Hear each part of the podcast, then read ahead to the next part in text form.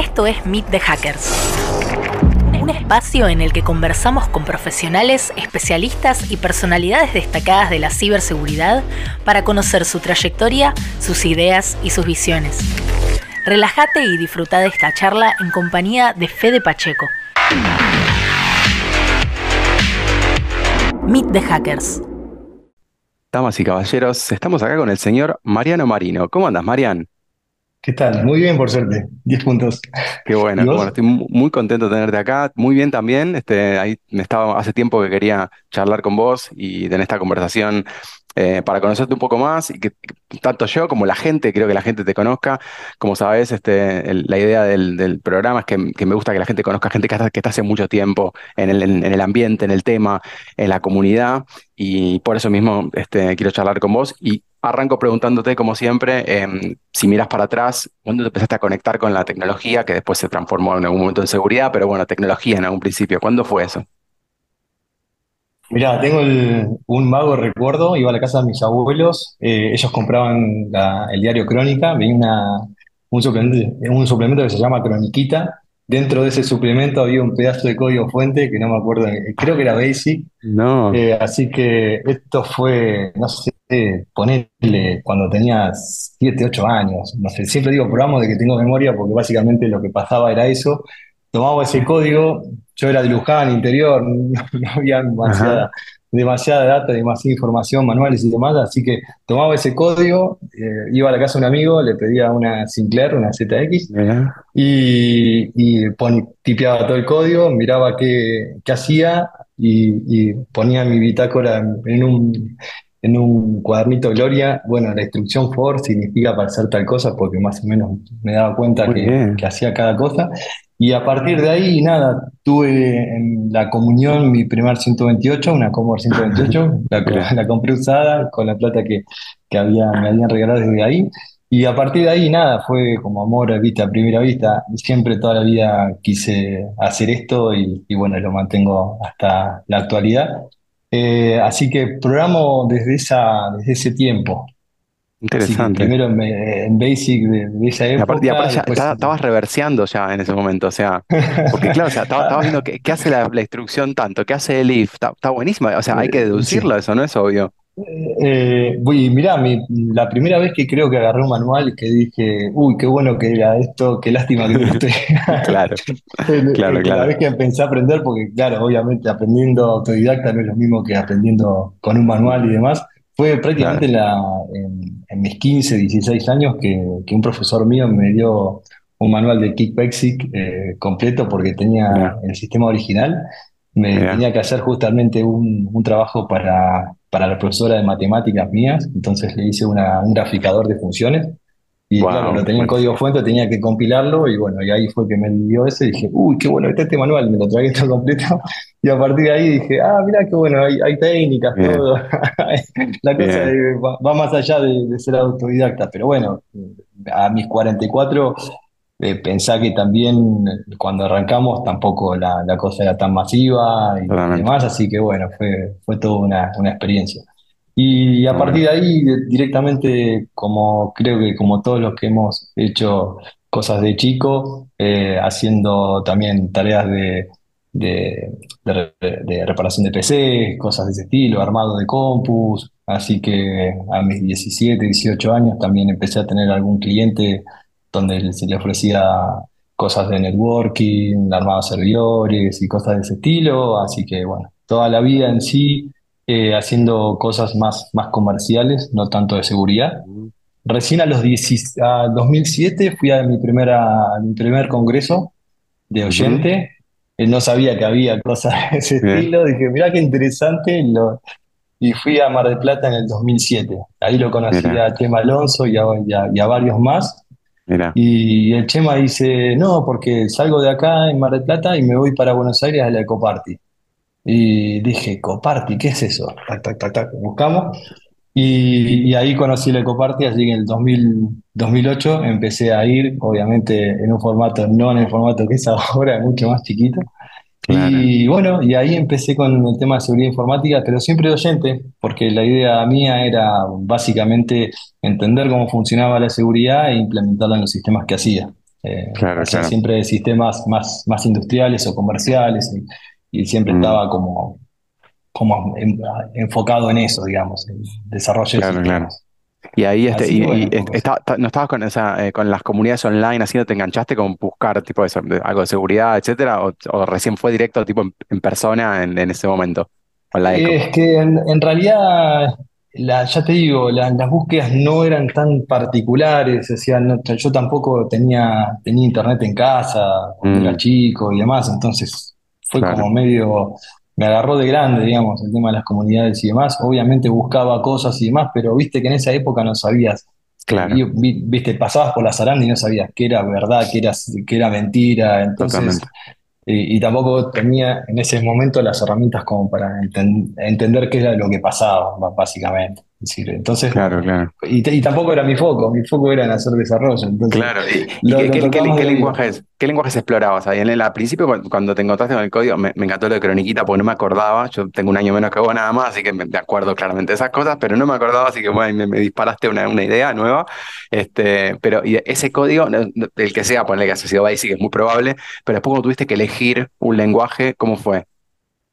Es Mira, sinceramente probamos en cualquier cosa, es decir, lo que venga. Em, la, la, verdad que los, los años, las canas y demás hacen que, bueno, básicamente agarre cualquier lenguaje y, no programas en el lenguaje sino resuelvas problemas. Yo resuelvo problemas y el lenguaje es anecdótico para mí.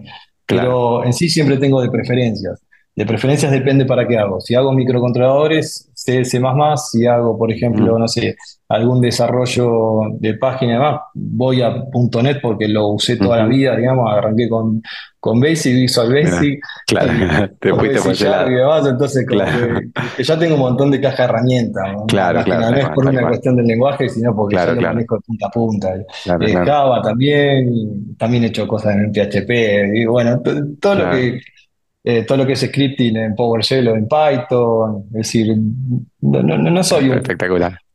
sí, lo que venga que resuelva el problema que estoy atacando y de la mejor manera, voy, voy por ese lado, digamos.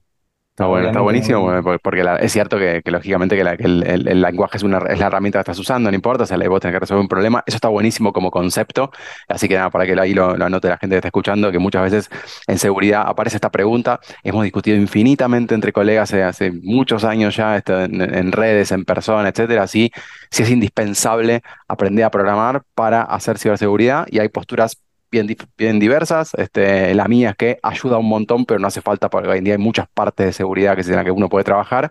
Pero ¿en qué, partes ves conectadas en que, donde la programación te puede ayudar a trabajar en algún aspecto, en alguno de los roles actuales de seguridad?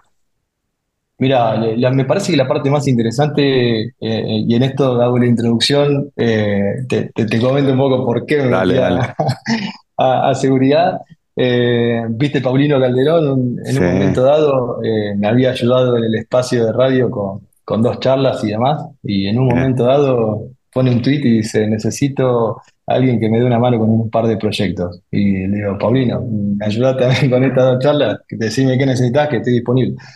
Y me comenta que necesita hacer un, un SCA, que no tenía ni idea que era un SCA. Después me, eh, me di cuenta que era un análisis de código estático. Y le digo, mira, eh, desarrollé toda la vida, eh, decime qué necesitas y lo, y lo hago. Y a partir de ahí eh, me tiraron el código fuente y fue como, acá hay una vulnerabilidad, otra, otra, otra, otra, otra, y el mm. informe fue así. yo creo que en realidad haber desarrollado sistemas me permite encontrar, digamos, de manera fácil qué cosas tengo que buscar en el código de otro, básicamente porque las macanas que me mandaba yo también se las manda cualquiera, digamos. Entonces, eh, no sé, una mm. validación yo no validaba nunca. Claro, claro. Entonces, como que. Pero una cosa es el código que vos hacés y otra cosa claro, si te pones purista, Cuando va a estar en internet dando vueltas, claro. Claro, te pones purista y decís, ah, mira, este código está mal hecho. Entonces, mm, eh, ahí eso te ayuda muchísimo. Y leer código rápidamente y saber qué encontrás, digamos, mm. saber qué buscas específicamente. O sea, si, yo sé que tiene un, error de cifrado o algo por estilo, o quiero saber cómo guarda los secretos, eh, ya sé qué buscar, digamos, no, no voy a andar leyendo mm. línea por línea, voy bot puntual o un SQL injection, cosas de ese estilo, es, ahí y, y normalmente son cosas que encuentro bastante rápido, no importa el, proyecto que sea. Eh, he trabajado en proyectos de un millón, millón y medio de línea de código, 600 tablas, cosas de ese estilo, eh, como medianamente como arquitecto, líder técnico, entonces leer código no me cuesta. Entonces, vos pensar que con ese volumen de, código, eh, ante un problema es una aguja en un pajar, digamos, tenés que encontrar la línea que está generando el problema. Entonces, bueno, básicamente por eso yo creo que saber programar ayuda muchísimo, más que nada porque justamente si estuviste del otro lado, sabes que vas, cuáles son mm. las falencias que puedes llegar a tener.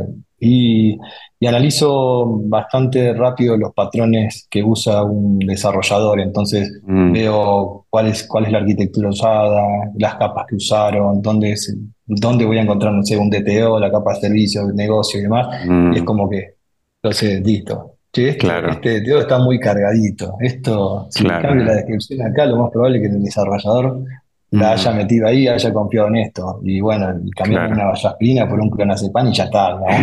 claro, claro. Ahí claro. el error, el error del negocio. Está bonito. ¿Y en, qué, en, qué, cantidad de líneas de código ya el control F no es escalable? Digamos, ¿en cuánto ya necesitas tools sí o sí para analizar, analizar estructuras, código, objetos, lo que sea? A ojo sinceramente, lo, sí, sí, me tengo es decir, un par de regex y demás que me ayudan como a encontrar ciertos patrones y demás, pero mm. es más a ojo, porque mm. en realidad es, es, como que voy a lo puntual, suponete. Entonces, eh, ya, ya, sé que si voy a la capa de acceso a datos, digamos, posiblemente ahí encuentre los SQL injection, y voy a la capa de servicio, lo más probable es que encuentre validaciones que no se hicieron. Entonces es como que si el, si el sistema está bien armado, si no es todo un, monolítico gigantesco eh, de un solo archivo, si está bien armado y bien estructurado, normalmente es como muy puntual. O sea, los DTO no analizo todo, analizo lo que son transaccionales, por ejemplo, lo que hay hay movimiento de mercadería o hay movimiento de, de dinero y demás. Entonces, vas como a lo puntual en eso. No me interesa cómo se guarda un cliente, pero sí me interesa mm. si no hay una validación en un saldo, por ejemplo. Entonces, mm. eh, es muchas líneas las empezás a descartar justamente por eso, porque no, no afecta, digamos, al negocio en sí. Claro, claro. y eh, eso fue, eh, toda esa, esa parte de, de, empezar a entender, o sea, tanto la parte de seguridad como la parte de programación, digo, previamente, ¿fue autodidacta Em, te hiciste cursos, leíste libros, al, especialmente al principio me interesa, contaba todo en inglés, era un quilombo, y, internet era otro lugar muy distinto al que es ahora. ¿Cómo arrancaste formalizando esos conocimientos? En la universidad, básicamente. Ahí en la universidad eh, estudié, eh, tengo el síndrome todo menos tesis, como, como, gran parte. Hola, hola. Hola, Vamos al grupo de autoayuda. Eh, eh, ahí en la universidad estuvo bueno porque ahí empecé con las primeras versiones de, Linux, a instalarlas y demás. Eh, empecé toda la parte de la movida de, desarrollo, algo de seguridad. bueno, pero bueno, todo lo que vos ves hoy, nosotros lo vimos en la universidad hace 25 años atrás. Entonces, un poquito más también. no sé, es decir, eh, y, ahí, mm. y ahí creo que el, a la universidad le falta también una parte de beta corporativa, porque mm. vos pensás que en esa época yo miraba, no sé, todo lo que es inteligencia artificial, algoritmo genético, redes neuronales y demás, que podrían haber escalado, no te digo a un superproducto, pero mm. vos pensás que si, si, lo hubiese tenido con, con, mente comercial en ese momento, si me hubiesen inculcado que de esto podía salir un producto, eh, hace, más de hace más de 25 años que podrían eh, muchos alumnos eh, haber generado productos más que interesantes. Totalmente, totalmente, sí, sí. Eh, eh, me, lleva a lo mismo, exactamente, a la misma, misma mm, conclusión de haber trabajado, yo hice, hice electrónica, no hice, cosas, no hice sistemas, con lo cual eh, lo mío fue más de los fierros, y, pero sí había cosas que iban arriba del firmware, que ya incluían redes neuronales, cadenas de Markov, un montón de cosas que eran como base de, cuestión de procesamiento con neuronas. Este, y, y, claro, después, como todo eso, dije, bueno, no sé, ¿cuándo, ¿cuándo esto va a, va a funcionar a escala masiva? No tenía idea, pero para mí lo que iba arriba de un integrado para procesar señales y qué sé yo, y todo el procesamiento de señales pero claro, hoy con, la, explosión de todo lo que hay ahora, claro, está escalado todo eso y, está en boca de todo el mundo. O sea, la gente pregunta por la inteligencia artificial, conoce lo que son modelos de lenguaje de repente. es fantástico. Pero bueno, es cierto que, que bueno, que en, las universidades se estuvo cocinando eso por un montón de tiempo y un montón de gente aprendió esas cosas en otra escala y muchos desde lo académico a veces, porque también los equipos, la, potencia de cómputo tampoco daba para hacer mucho experimento a veces, ¿no? Pero está, está buenísimo en la, retrospectiva esa. Exacto, y, y a partir de ahí, bueno, obviamente con el tema de ya conectarme a internet, a ciertas comunidades y demás, bueno, es como que, que empecé a, a- a- a comprar libros, a seguir gente que, que está buena, gente Mm, referente y demás, y, y bueno, en la, en la ECO trataba de hacer algunos trainings y demás también, eh, por ejemplo, de Ricardo Narvaja, cosas de ese estilo de reverse. Entonces, todo eso me ayudaba y, y también me ayudó mucho, ¿sabes qué? Eh, hacer lo- los ETF. Eso me ayudó muchísimo a entender un poco, porque muchas de las cosas que yo veía haciendo, nada, eh, administración de redes, servidores y demás, desarrollo, lo veía del otro lado en los ETF. Entonces decía, claro, che, claro. mirá, ni me ayudaba a no, no cuidarme tanto, ¿viste? Entonces tenía que hacer algo de forencia y, y listo, Claro. lo hacía, digamos. Porque acordate que en esa época nosotros Sí, sí, totalmente. rompíamos la bola con los, los jueguitos y le cambiamos las vidas y demás, y hacía absolutamente, el absolutamente. reversing de, de- de los Absolutamente, o sea, la gente, de Entonces, la- eh, espero, espero que la gente nos escuche, tenga, te le repito esto porque lo, lo he hablado en un par de ocasiones salió con esto de que, la, que por dónde me te metiste en seguridad por los juegos, ¿no? Un montón de gente dijo por los juegos. Claro, porque para reversear, lo más cercano que tenías era eso y querías agregarle vidas para que te sirva reversear, porque si no, bueno, craquear o reversear, como, ya está, Eh, o agregar vida, entonces como que está buenísimo, me, me- me- me gusta esa, eh, la validación, bien. Entonces eh, era un poco por eso. Y, y aparte, nada, era todo lo que yo hacía en el aspecto comercial, en el trabajo, digamos, una Claro, instalación de un Windows y, y un Active Directory y las políticas de grupo y demás, era lo que después me daba vuelta y decía, bueno, mm, listo, me hago una consulta de la edad para sacar los usuarios en un pentester. claro, Entonces es como que todo eso era como andar en bicicleta, ¿viste? Todo el mm, conocimiento adquirido durante un montonazo de años, después eh, te das vuelta y enseguida lo sacás, digamos. Es decir, por claro, ejemplo, nosotros lo que era todo redes lo habíamos visto con el TCP Illustrated, mm. ¿viste? Con los tres Sí, volúmenes. Era totalmente, sí, mi- Gabriel.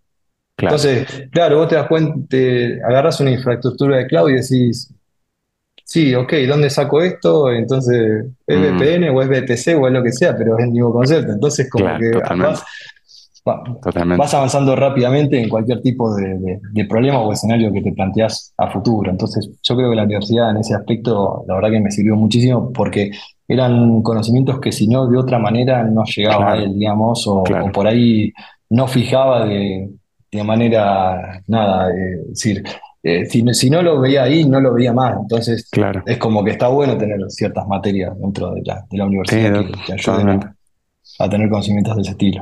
Sí, especialmente cuando, cuando requieren una, una estructura de transmisión del conocimiento por la complejidad que tiene y tenés que confiar en un sistema, en un, docente, en una, en una materia, en una carrera, porque hay conocimientos que son eh, suficientemente complejos como para que tengan que bajar por capas y con el tiempo. Entonces, es que por, por eso mismo creo que ahí es donde la educación formal suma un montón, porque es muy difícil, esta- o sea, se- ser autodidacta de manera tan estructurada, porque uno va- le va buscando la vuelta, si no, y bueno, y por eso te encontrás con cosas, como decías, tipo, no sabes que te encontrás, no sabes la validez de lo que te encontrás.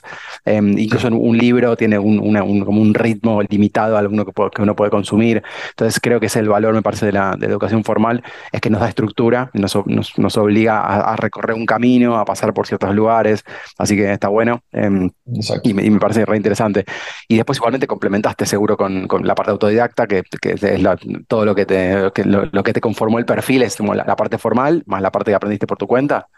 Sí, eso sí. Eh, en realidad, a ver, eh, siempre he tratado de aprender por, por mi cuenta, más allá de, de, de- de- eh, de, obviamente seguir gente, leer libros, mucho contenido y demás permanentemente, pero eh, la parte que te da auto- el ser autodidacta es resolver problemas, puntualmente. Claro, Es, es, es claro, como, vi- viste, e- esa parte del cerebro que necesitas sí o sí tener Mm, ejercitada, resolver problemas. claro, Entonces decir, bueno, ok, me enfrento con esto. Y si no, hoy en día me enfrento con un problema, busco en Google y lo resuelvo. Y, y, o claro. sea, y no hiciste más que buscar en Google. No, no te Mm, pensaste, no te pusiste a pensar en el problema, cuál es la causa raíz y, y tratar de resolverlo por tus, tus medios. Mm, Entonces, a veces es quedarte un cachitito pensando en qué es lo que está pasando, cuál es su contexto y tratar de resolverlo. Entonces, decir, bueno, ok, después recién ahí, si no sale, bueno, empezás a buscar ayuda o, o eh, o, o por ahí buscar más información y demás, pero tratar de, de tener ese ejercicio día a día es, para mí es bastante productivo, porque claro, después me ayuda a resolver problemas de cual- cualquier tipo, ¿viste? Claro, Eso me totalmente. parece que está peor. Tal cual. ¿Y cómo ves el rol ahí de, la, de las herramientas tipo, como decíamos, de inteligencia artificial? Que no, probé el otro día un par de cosas que digamos, yo no, programo en mi día a día, solamente cuando me obligan o me ponen un revólver en la cabeza o tengo que resolver un problema que no me queda otra que hacer un script de Python que lo haga, este, o de PowerShell. Entonces, tipo, bueno, está, tenía que resolver algo, voy, chat GPT, tirame un script que me, me ayude a resolver tal cosa. Y tipo, me dejó el 90% resuelto. Obviamente lo hubiera, no tengo ideas, o sea, si hubiera pensado de cero, probablemente me hubiera llevado un montón de tiempo. Entonces, obviamente que para un, para un uso así me lo perdono, pero digo, para la gente que está aprendiendo y sabe que ya tiene esa herramienta, ¿cómo lo ves para, o sea, no, es como que te, eh, vas, a tener ganas de pensar en toda esa complejidad de, bueno, cómo resolver ese problema o, igual vamos a, vamos a necesitar este, para otras cosas? ¿Cómo, ves el uso de, esa, de, la inteligencia artificial para eso? Mirá, está, está bueno, o sea, yo también uso bastante ChatGPT, pero Ahora, fíjate, tirate un código y fíjate cuántas validaciones de entrada hizo, cuántas actualizaciones. definitivamente, definitivamente, sí. Solamente porque lo corrí en mi máquina y se está todo bien. Claro, Pero sí, no, entonces, Claro, claro. Entonces, eh, porque básicamente las herramientas copian código de todo lado. Totalmente, sí, son un gran stack exchange, Sí, claro. no todos siguen las mejores prácticas, entonces, bueno, obviamente todo eso lo vas a ver reflejado, digamos. Yo creo que está bien mientras atrás esté un profesional que pueda llegar a mirar ese código y, entenderlo y demás, y, saber que, bueno, que es una buena maqueta. No te voy a decir que no, es una muy buena maqueta, pero obviamente necesitas siempre de, una mano, por hoy, hoy en día, mm. de una mano de un experto que, que ayude a, terminar, como vos decís, ese 10% faltante. Claro, No, no, está, está, buenísimo porque tirás cualquier cosa y te lo resuelve, aunque viste que ya ahí están las estadísticas que dicen que, que, mm. ya tiene mucho nivel de alcoholismo. Alucina demasiado. Alucina mucho y bueno, y en ese punto eh, hay que tener un mm. poco de cuidado, pero, pero bueno, creo que le falta también un golpe de tuerca a lo que eh, inteligencia artificial de, de que, del conocimiento que ya vos decís, bueno, que yo estoy usando una computadora, es una computadora, no es una computadora con un promedio de un 90%, es una computadora y punto, es, es un hecho, digamos. Entonces es como que la red neuronal me parece que le falta una buena base de datos que sea inamovible para poder resolver todo el tema del conocimiento futuro. Y, ¿Sabes, cómo, ¿Sabes cómo lo veo? me, está acordando algo de momentos de, de la historia de, mi, vida profesional y que yo, donde en la que eh, te hacían una joda y por ahí te daban, un, te daban un, no un exploit, una cosa para ejecutar y te borraba todo, te hacía un quilombo, qué sé yo. Me imagino ChatGPT tirándote una cosa así, como si dice, eh, ejecuta, ejecuta esto, acá tenés el script, no sé cuánto, y por atrás te está filtrando datos por todos lados. Digo, eh, se me ocurre un uso así medio, medio turbio de, bueno, quién sabe, si está por ahí, estás en otra página que no es ChatGPT, es otra cosa que te está, es un phishing, no sé, se me ocurren un montón de ideas divertidas equivalentes a ese momento donde un amigo te pasaba o te bajabas de un foro, no sé cuánto, algo que era un super exploit, no sé, para escalar privilegios entró del Linux, era una porquería, no funcionaba nada, te bloqueaba todo. Así que nada, pensé, esto para legalizar el Windows y tal. tal, cual, tal, cual, Marian, ¿y cuándo te empezaste a conectar, este, que lo charlábamos justo este, antes, el tema de con el hardware, con, con los fierros?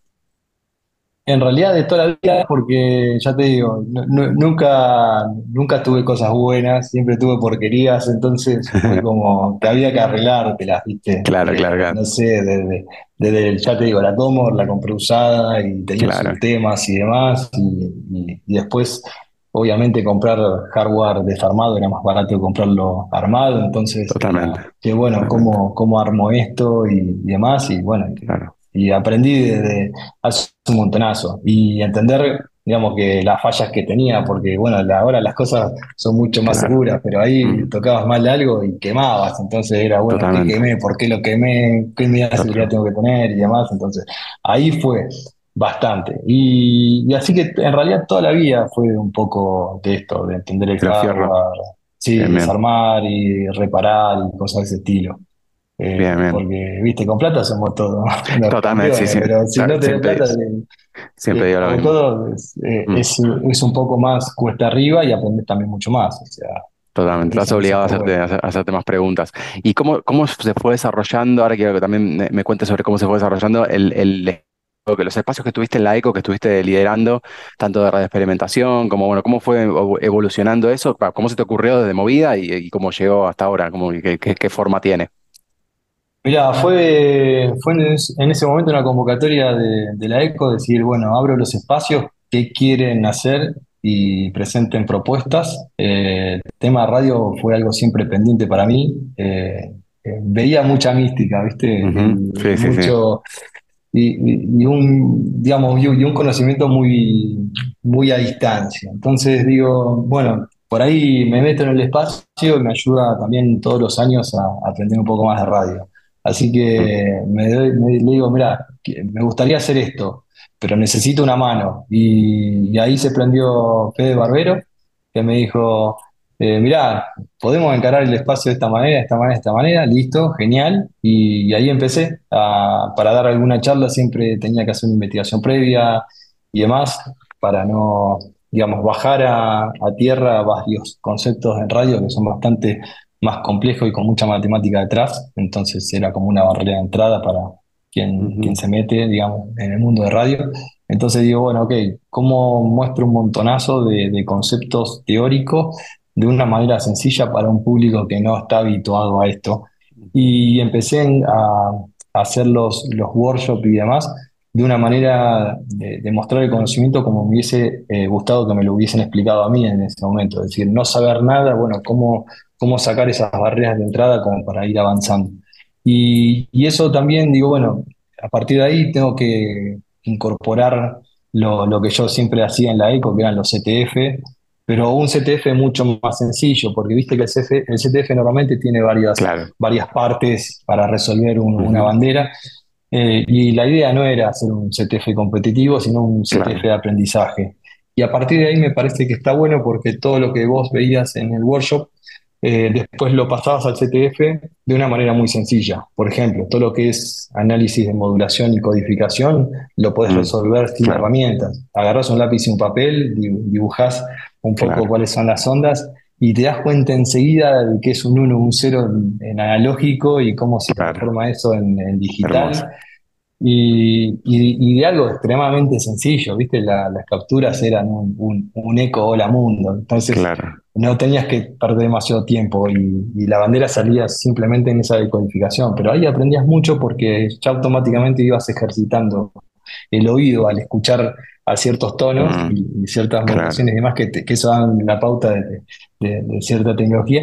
O eh, en la vista diciendo, ah, esto es una modulación ASK o un, un PSK Claro. y demás, porque nada, los veías, hacías el ejercicio y lo sacabas. Y a partir de Claro. ahí, bueno, fui haciendo varias, varias cosas. Fueron, creo que tres años. Este va a ser el cuarto, me parece, si mal no recuerdo, de- del espacio.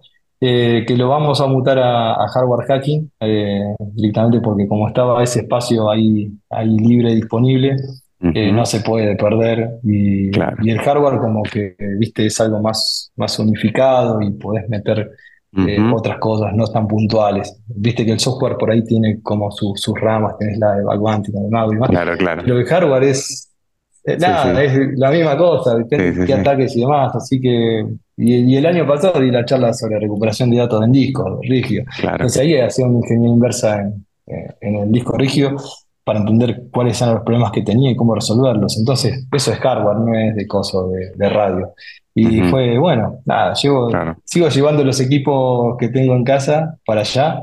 Y, Claro. y la idea es, nada, que vayan, que vayan todo el mundo que, que sea curioso y tenga ganas de aprender eh, para plantear problemas de los cuales vamos a aprender juntos. O sea, porque tampoco es que eh, sé todo, digamos. Entonces, sí, mirá, quiero hacer tal cosa, bueno, dale, vení, investiguemos, pongamos el, el- el osciloscopio, el analizador de trama y demás, Mm, y a partir de ahí veamos qué sale. Está, en eso está Está bueno. buenísimo, Es está buenísimo. ¿Y, y la un- gente, que, con qué, con qué espíritu venía cuando probaste esas cosas? ¿Qué, con qué- qué- qué pre- ¿Viene con preguntas o estaba dispuesto a explorar? Bueno, a ver, contame de qué se trata esto. ¿Cuál es más, más la actitud del público ahí? ¿Cómo fue? Eh, mirá, la pública, el público está bueno porque como todo, o sea, yo me veo reflejado hace un montonazo de años con, viste, como, como yo soy demasiado introvertido, ¿eh? Como ah, estas charlas así me, Claro, me, claro, me- me da mucho nervio, ¿no? Pero me veo reflejado en eso, entonces claro. ahí cambié un poco la actitud y entonces soy como un llamador de restaurante, ¿viste? Entonces, vengan, vengan, vengan, y los voy acercando y, ahí... Y ahí empiezo a plantear el qué querés aprender, tengo esta charla, querés te la dé y demás. Mm, Y bueno, e- es un poco eso, ¿viste? Tratar de, a- al que viene con miedo, que no sabe qué preguntar y demás, mm, traerlo y decir, mirá, tengo todo este abanico de posibilidades. ¿Qué te interesa? Me interesa tal cosa. Y bueno, y es un poco hacking a la carta, ¿viste? Decir, bueno, mira, eh, me, pasó el año pasado que, que había uno de los chicos donde le, le, mostré el workshop de ingeniería inversa en dispositivos y, trajo sus alarmas, sus controles y, y sin saber cómo funcionaba la cosa. Miró la, miró la charla, eh, hizo un reversing de, de, un control de alarma y se dio cuenta que tenía un rolling code, sacó el rolling code, todo en ese ratito. Entonces estaba sentado ahí en el, el, coso y nos íbamos intercambiando. Che, mirá, tengo esto, ¿y cómo lo hago? Y bueno, fíjate, andar tirando líneas y andar eh, analizando el paquete. Y ahí, fue avanzando. Entonces, eso para mí es sumamente enriquecedor y me encanta digamos, que pasen esas cosas. De, porque no te lo imaginás, digamos, a dónde llega el espacio. Entonces, si hay curiosidad por el otro lado, lo mejor que pueden pasar, lo mejor en serio te digo, es que vengan a sentarse al espacio, digan, quiero aprender esto, no importa la pregunta que hagas, quiero aprender esto y ahí nada, si, si se levanta habiendo aprendido algo, yo contento absoluto.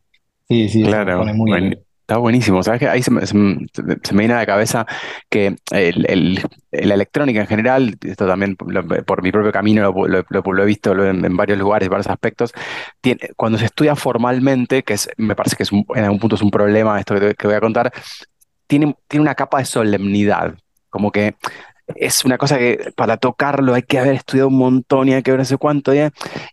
Y la actitud hacker es de voy aprendiendo de lo que sea necesario en el camino, que está buenísimo, lleva a un montón de lugares que por ahí formalmente uno no se, no se atrevería. Mucha gente que tiene formación muy formal, eh, académica, etcétera, eh, eh, lo trata con mucha solemnidad a, los fierros. Y, lo entiendo, por supuesto, porque estamos, hablando de, electrónica, pero de todas maneras este, hay que animarse. Yo creo que hay que animarse y hay que, hay que hacerse preguntas y, hay que meter manos y, pasa que nada, para eso es algo físico, entonces meter mano en un software uno eh, pues, no siente que lo, físico es el teclado, pero meter la mano en un fierro, bueno, tenés que poner los dedos, está todo, está todo bien, hay que respetarlo, obviamente, pero me parece que tiene esa capa de solemnidad y nada, obviamente invitamos a todos este, a, que, a que se le animen al, a pasar por el workshop, por, por el espacio lo que, lo que sea que estén haciendo, para hacer preguntas y para, para ver cuáles son sus, este, la curiosidad, porque nada, la curiosidad también te atraviesa como, en, el ambiente de seguridad lo, está atravesado por la curiosidad.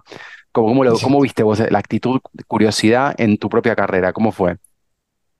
Y siempre fui curioso, o sea, tan curioso que me hice mi casa, me la construí con mis manos. no, no, no, esto, esto merece... Eh, o sea, hacer instalaciones eléctricas, de gas, de agua y demás, imagínate que. Esa no me, Mariano, no me la vi venir. No me la vi venir esa. Mirá. Aparte, aparte soy de eso, soy, soy, de eso. Me dicen Bob el constructora en la familia, así que. Pero por eso vuelvo, vuelvo al, al comentario de hoy, digamos. O sea, eh, nosotros nos dieron el plan propiedad, era con mi señora, che, eh, lo damos a, a, un albanil y demás y hacemos tal casa con tal calidad o lo hacemos nosotros, ponemos el esfuerzo y aprovechamos para hacer otra, cosa. Y bueno, fue el segundo camino, hice los cursos, todo y ahí estábamos. Pero obviamente, o sea, si no tuviese, eh, no tuviese curiosidad y, no tuviésemos en ese, en ese momento con mi señora las ganas de mm. hacerlo y el empuje y demás, y viste que que uno, claro. Eh, su, familia también es como una especie de equipo donde van todos marchando. Entonces eh, eh, fue, fue un poco eso y, obviamente querer aprender cosas y tratar de, de, hacerla lo mejor posible y demás, bueno, eso creo que, que, es algo que, que, siempre a mí me marcó, digamos. Entonces, es un está buenísimo, está buenísimo. Y, y, además de la curiosidad, ¿alguna otra característica que hayas visto como así transversalmente que te sirvió para, para, para porque me imagino que habrás encontrado con problemas que no pudiste resolver, cosas con las que te fuiste a dormir un montón de noche y no se resolvían, con momentos que la pasaste mal, momentos, o sea, como, e, en esos momentos y en, general, ¿qué otra característica te ayudó a formar tu perfil profesional y que hoy en día te, lo puedes ver para atrás y, lo reconoces?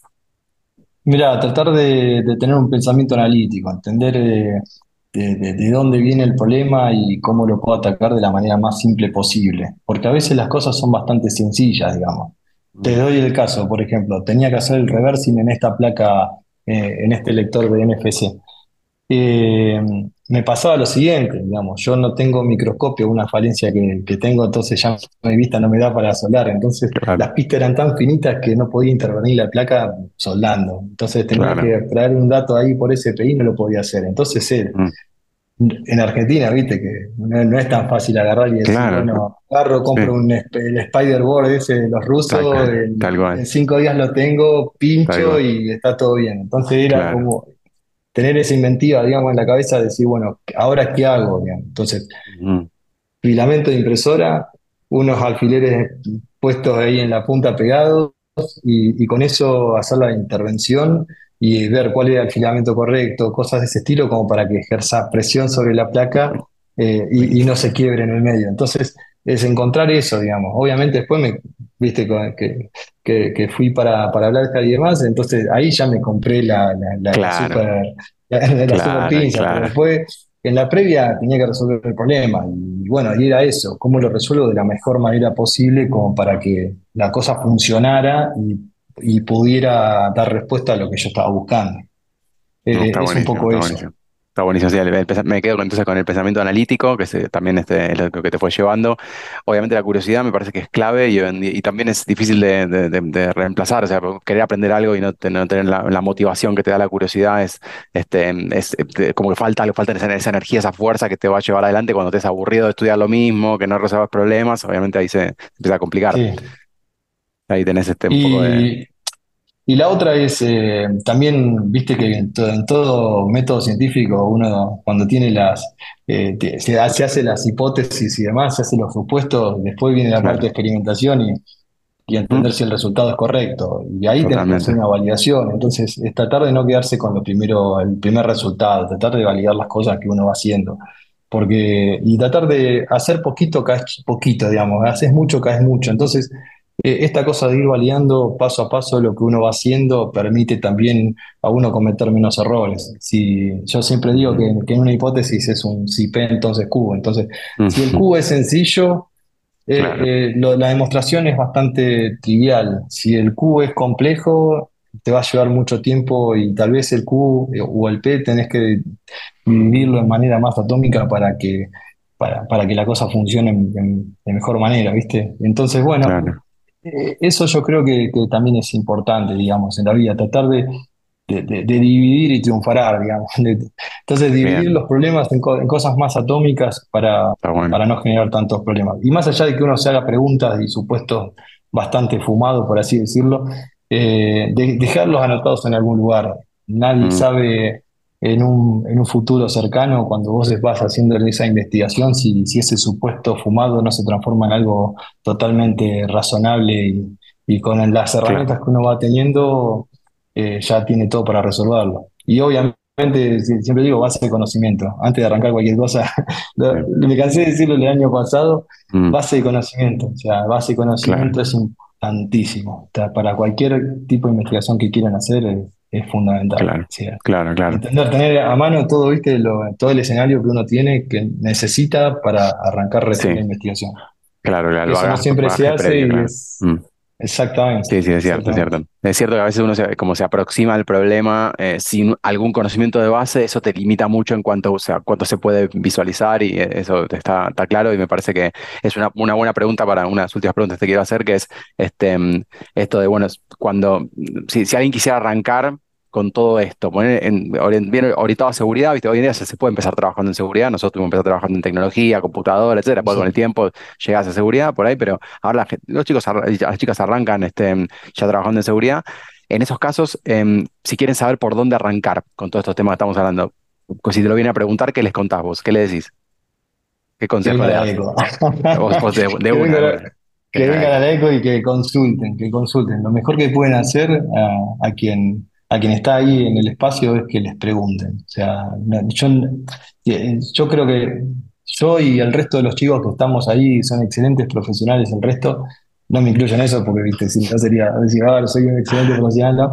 Pero del otro lado, de todos los chicos que van a estar ahí, eh, estamos para eso, estamos para, para que vengan, hagan las preguntas y, tratar de ayudarles en, en, lo que necesiten, digamos, o plantear cualquier problema siempre que haya buena leche y, curiosidad en el medio, eh, obviamente del otro lado van a recibir una, una respuesta, eh, la respuesta que esperan, una ayuda, lo que sea. ¿no?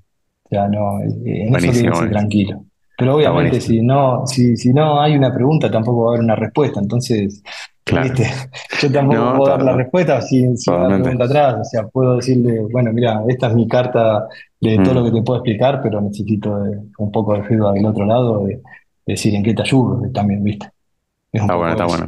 Sí, sí, está bueno. Obviamente es, es, interesante porque implica, eh, eh, es natural, ¿no? Pero implica que, que el, aprendizaje tiene un ida y vuelta, no solamente, bueno, yo te paso información y chau, y tenés que venir con algo, tenés que venir a querer buscar una pregunta, así que está, está bueno. Creo que hay que hacer un trabajo previo cuando uno tiene, tiene esa curiosidad de, bueno, de, de, bueno, por dónde, cómo, cómo la puedo canalizar, así que está bueno para la gente que tenga, este, que tenga, este, le tenga ganas al hardware, le tenga ganas a las cosas electrónicas, etcétera, es un buen momento, un buen lugar para hacerlo. Hay muchas cosas disponibles, el mercado está disponible también con cosas que antes no había, placas, ¿no? Cosas. Es que es, a ver, eh, por en, otras, eh, como si fuese en otras profesiones, otras cosas, en por ahí un poco más, el, eh, tenés mucho conocimiento, viste, a mano. Eh, en esto, en el hardware, por ahí no todo el mundo tiene una placa, no mm, tiene, todo el mundo tiene un osciloscopio, un analizador de drama, lo que sea. Y lo vas a tener ahí disponible. ¿Querés aprender a usarlo? Venite. ¿Querés saber qué, cómo funciona el control de alarma que vos tenés en tu casa, si es seguro o no es seguro? Mm. Venite, lo analizamos y ahí te vas a llevar una impresión. Y después te voy a dar todas las herramientas para que puedas hacer el análisis de, otras cosas, digamos. Pero, eh, pero si no, esa curiosidad no sirve, tampoco busques mm. que las cosas vengan todo, eh, venga todo servido, porque tampoco el conocimiento servido funciona si no hay una curiosidad o, o ¿viste? o unas ganas de aprender, ¿viste? Porque también es eso, digamos. Nosotros estamos acostumbrados hoy, lamentablemente, al inmediatez del conocimiento. Es, Totalmente. Hacer una pregunta y que venga la respuesta y no, tener ese pensamiento analítico que yo te decía. Claro. Decir, bueno, ok, el primer resultado de Google me tiene que dar la respuesta que yo quiero. siempre es así. Claro, claro. Es, como que trabajar un poco la frustración en esto es, es fundamental. Digamos. Mm, está bueno. La, frustración de decir, bueno, ok, no, no siempre voy a recibir en el primer, resultado del busco, no siempre voy a pinchar una placa y, recibir el mensaje, entonces mm. es como que, que, trabajar un poco sobre la frustración es importante. Está bueno, está bueno, me gusta. Y también esto surgió mucho en las conversaciones que tuve con, con colegas, esto de que surge, primero la, la, curiosidad es bastante transversal y el tema de la tolerancia a la frustración, que es algo a desarrollar porque no, no, hay otra forma, no, hay no, hay chance de aprender sin haberse apegado 200 veces en la pera, así que está bueno que lo haya mencionado porque... Mm, nada, hacemos sistema. Y sí, tal cual, tal cual. estás en contacto con cosas que van a fallar, tal, cual. así que... frustración. Si no, si no la frustración, hacer otra carrera. y, café, son dos cosas que tenés que me pasan tener que meterte en la cabeza. Este, bueno, María, tengo una pregunta más este, que, me interesa saber. Este, es, hoy en día, ya con todos estos conocimientos que ya, tenés este, de base y que vas, vas incorporando, ¿cuáles son tus fuentes de información típicas? O sea, ¿dónde vas? ¿Te quieres averiguar algo, estudiar algo nuevo, aprender algo, una, cosa nueva? ¿Dónde vas a buscar? ¿En qué? ¿Las redes sociales? ¿En libros? ¿En dónde? ¿Qué es? Mira, en, realidad Twitter es como que yo creo que muchos de los profesionales nos basamos desde ahí como disparador, ¿viste? Decir, bueno, mira, salió esta técnica, lo publiqué y a partir de ahí hago la investigación. Y después en las, en las conferencias, mucho de, mucho de ahí, digamos, en las de primer nivel, eh, incluso primer nivel eh, ECO también, ¿no? ECO, y demás, que la verdad que están, no, no, no es me llevé una muy buena impresión de, de Black y Defcon, eh, que empecé a mirar las charlas y decíamos, che, no estamos tan lejos. ¿Viste? es impresionante. ¿viste? Totalmente. Mm, tenemos muy buenos profesionales y demás, y la verdad que de ahí me llegó una excelente impresión. entonces, digo, tal vez valorando un poco lo que nosotros tenemos, la inmediatez ¿no? de la ECO o, de las conferencias cercanas, eh, también está bueno. Y, obviamente la comunidad en sí, vos, vos pensás que cualquier profesional que haya hecho una investigación eh, está disponible para que vos le hagas una consulta. porque si llega a ese momento de, poder publicar un libro, eh, publicar una charla, lo que sea, es porque el tema le apasiona. Lo mejor que podés hacer es preguntarle sobre ese tema que le apasiona. Totalmente. Entonces, ¿cómo hago esta técnica? Y, listo, vas a ver que vas a recibir una buena respuesta y una respuesta bastante grande.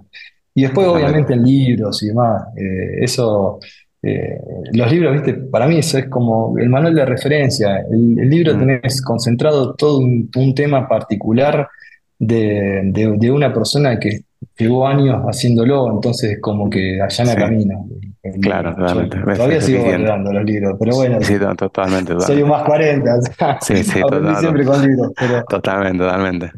Sí, a full, a bueno, que... creo que vale, vale, vale el- eh, todavía te- te- tener, este, aunque sea ver sus versiones digitales, por ahí por algunos los libros, los libros que, que usamos en papel, pero en versiones digitales está bueno. Yo sigo haciendo mucha, me encanta hacer capturas de pantalla de, de diagramas, cosas, fórmulas, cosas que, encont- de, de libros digitalizados, por ahí incluso libros viejos, así que está bueno. Sí. Y bueno, y lo último de todo, es ¿en dónde te puede encontrar las redes, la gente en redes? Este, ¿qué es lo que usás más para que si te quieren contactar, agregar o lo que sea? Mira, eh, creo que soy el más activo en el grupo de la ECO, Mariano Bien, el, bien, en Telegram, pero van, van a ver, bueno, ahora estoy con, con, con emisión de, de pulsos electromagnéticos y demás, haciendo alguna cosa, Buenísimo. así que mandé un par de, capturas. Y Mariano IT también en Twitter, así que Bien, contacto. No, no subo mucho porque no soy tan activo en redes sociales, prefiero más eh, persona a persona en la ECO y ahí disponible 7x24. buenísimo, buenísimo. Pero Bueno, obviamente cualquiera, cualquiera que tenga dudas, comentarios, consultas y demás, me escriben ahí por, por cualquiera de esas dos cosas y listo. Estamos. espectacular, espectacular. Bueno, Mario, muchísimas gracias por compartir toda esta info con nosotros y nos estamos viendo en la ECO seguro. Dale, dale, dale, por supuesto. Muchas Dale, gracias, Fede, nos vemos, bye bye. la entrevista. Nos vemos. Hasta chao. Esto fue Meet the Hackers. Condujo Fede Pacheco. Si te gustó la entrevista, compartila en tus redes. Difundila entre tus contactos y seguinos en Spotify. Ah, lo más importante, no te pierdas el próximo episodio. Para saber más sobre Ecoparty, visita ecoparty.org o seguinos en arroba ecoparty en todas las redes sociales.